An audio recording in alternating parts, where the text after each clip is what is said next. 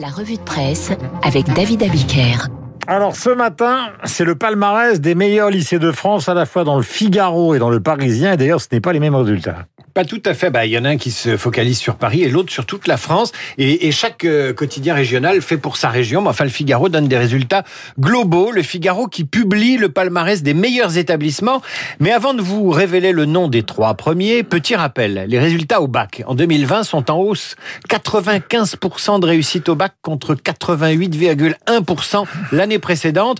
Pour mémoire, rappelle le Figaro, en 1960, il n'y avait que 60% de réussite au bac.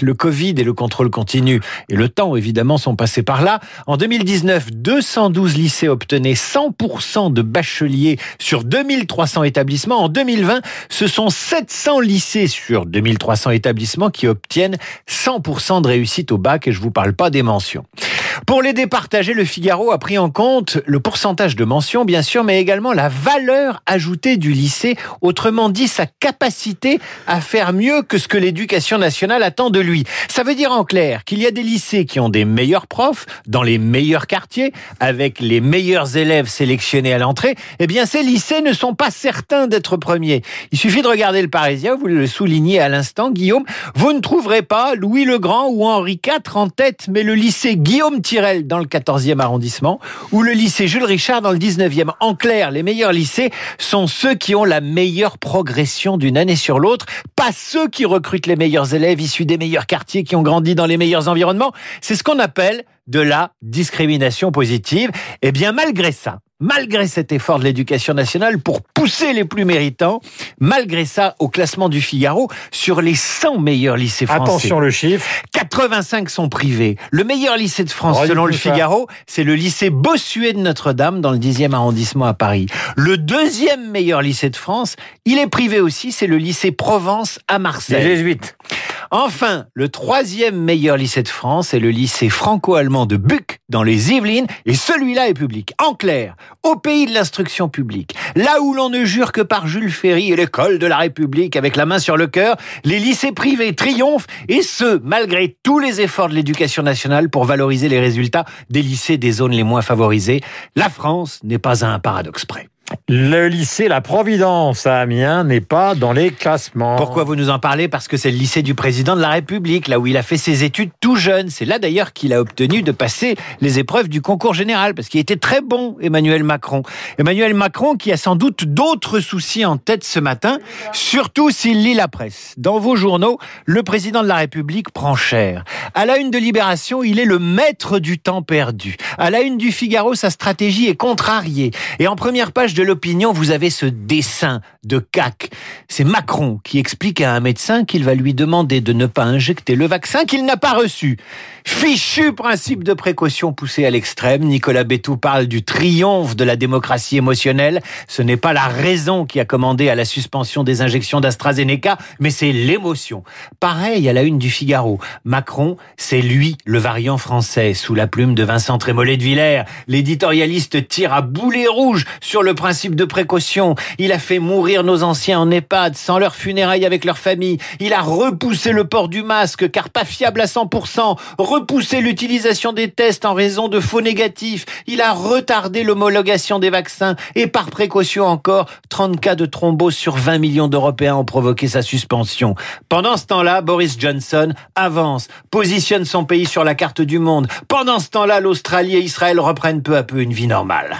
Voilà, en tout cas, ne cassez pas la table. Je sens que vous frappez. Mais on n'en a pas fini avec AstraZeneca. Il faut lire le canard enchaîné ce matin qui pointe les manquements du labo. Le labo australien se contrefiche des délais et des rythmes de fabrication. C'est le titre du canard. Le labo n'a pas d'usine en Europe. Il a tout délégué à des sous-traitants, explique le volatile. Quand Thierry Breton, commissaire européen, fait des visites sur site dans les usines, dans les usines, il n'y a même pas un représentant du labo pour l'accueillir. Pourtant, le patron d'AstraZeneca est français, sauf qu'il ne met pas les pieds en Europe pour accélérer les cadences, toujours dans le, canard enchaîné, sans doute euh, parce qu'il est obligé de les vendre à prix coûtant. C'est pas très motivant quand vous vendez à prix coûtant. Sans doute aussi que l'Europe a mis trop de temps à négocier. La France devrait recevoir 9 millions de doses en janvier. Elle en a reçu 4 300 000 selon le décompte du canard à ce jour. Et pour conclure sur le principe de précaution appliqué au vaccin, il faut lire l'interview du philosophe Pierre-Henri Tavoyot dans le Figaro. La politique n'arrive plus à distinguer le danger et le risque.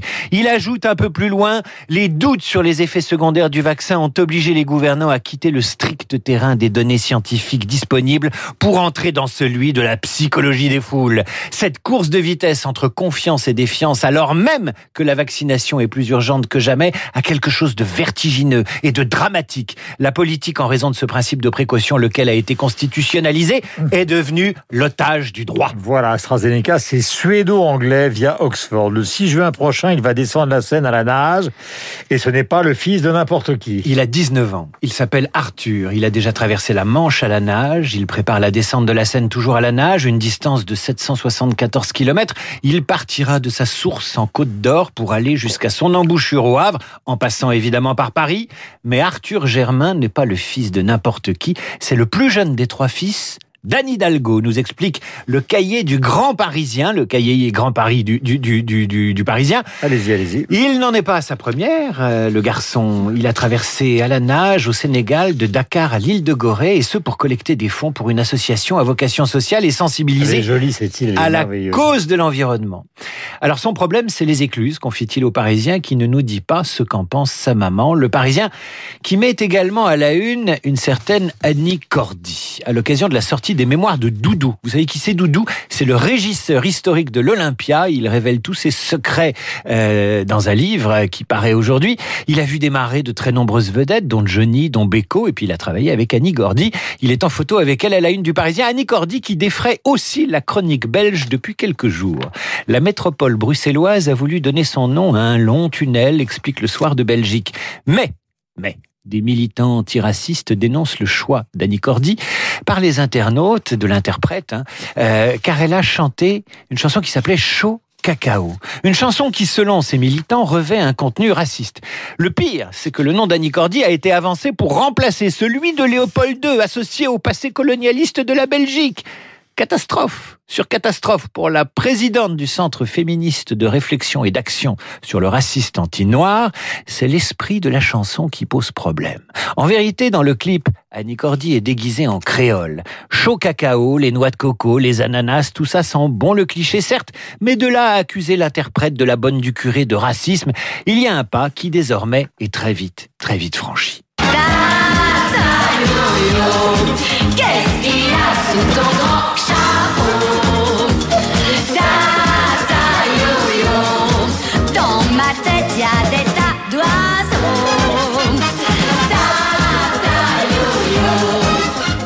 Voilà, je vous rappelle quand même que nous sommes sur Radio Classique, Bach, Mozart, Wagner, Beethoven, Schubert, Chopin et tous ceux qui évidemment ont animé la musique française, Debussy, Ravel, Forêt, Saint-Saëns et les autres.